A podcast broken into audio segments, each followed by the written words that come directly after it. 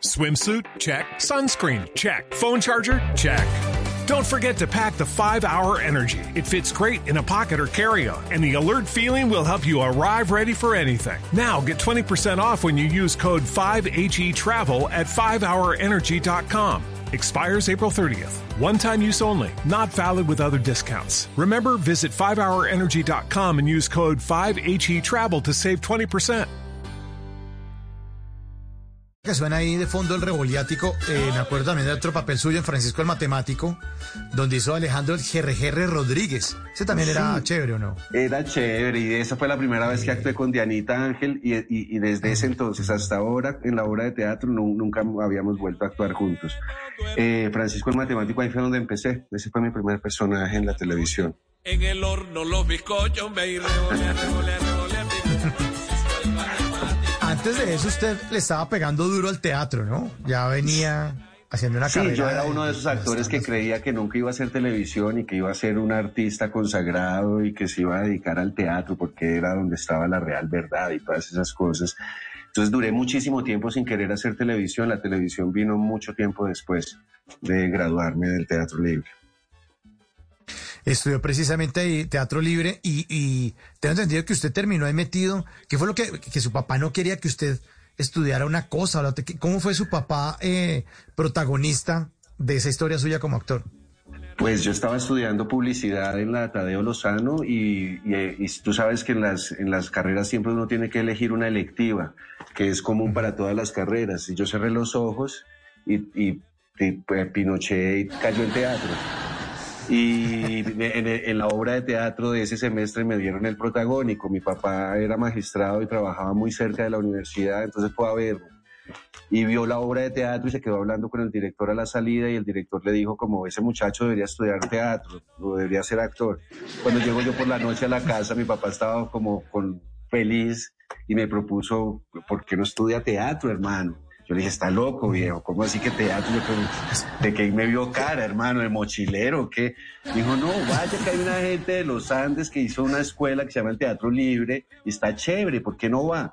Entonces yo fui y me encontré con un amigo del colegio, con Gustavo Angarita, que también es actor, y me dice, no, esto es buenísimo, esto acá todo el día está uno jugando, está haciendo improvisación, historia del arte, historia del teatro, danza, música, y además hay unas viejas buenísimas. Entonces, claro, como que uno de culicagado, pues como que empezó por un- todo se juntó y dije, bueno, hagámosle. Hice ¿Cómo la sería? audición y terminé.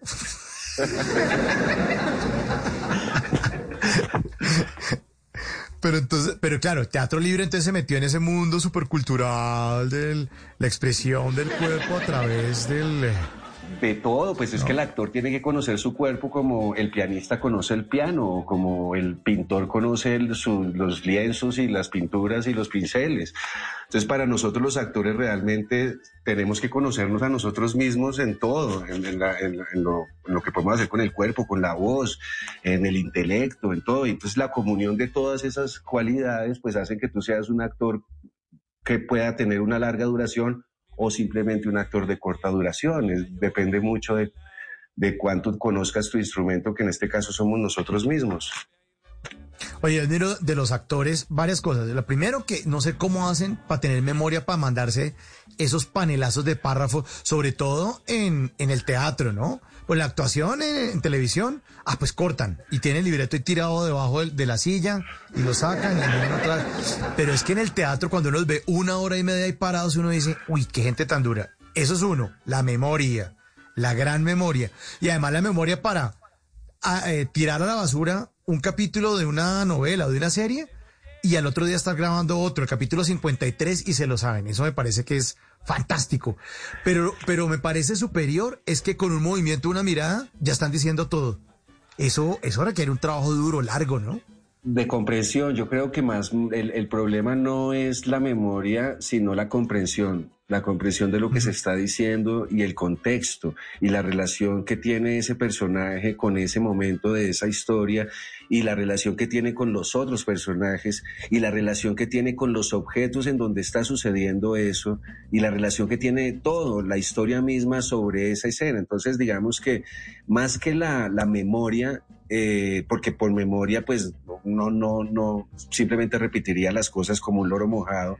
Lo más difícil es darle sentido a, esa, a esas cosas que te aprendiste y, y, es cuando entiendes, cuando memorizas, no cuando repites y repites, ¿sabes? Es más como, como cuando la experiencia te habla, eh, que entiendes algo, más que cuando ves un, un enunciado diciendo que esto es así o así.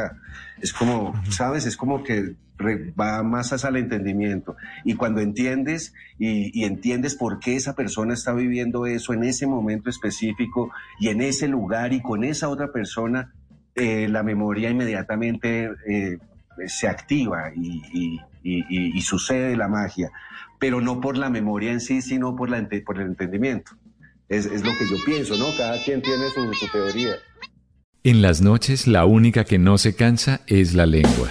Por eso, de lunes a jueves a las 10 de la noche empieza Bla Bla Blue con invitados de lujo. Le saluda la chilindrina. Soy Bonnie Cepeda. Les habla Michelle Brown. Yo soy Liz Pereira. Checo Acosta, el príncipe del carnaval. Soy Claudio Bamón. Los saluda Alfredo de la Fe. Yo soy Maía. Con buena música, con historias que merecen ser contadas, con expertos en esos temas que desde nuestra casa tanto nos inquietan y con las llamadas de los oyentes que quieran hacer parte de este espacio de conversaciones para gente despierta. Bla bla blue. De 10 de la noche a 1 de la mañana. Bla bla blue. Porque ahora te escuchamos en la radio. Hello, it is Ryan, and I was on a flight the other day playing one of my favorite social spin slot games on chumbacasino.com. I looked over the person sitting next to me, and you know what they were doing? They were also playing Chumba Casino. Coincidence? I think not. Everybody's loving having fun with it. Chumba Casino is home to hundreds of casino style games that you can play for free anytime, anywhere, even at 30,000 feet. So sign up now at chumbacasino.com to claim your free welcome bonus. That's chumbacasino.com and live the Chumba life. No purchase necessary. DTW, void, prohibited by law. See terms and conditions 18 plus.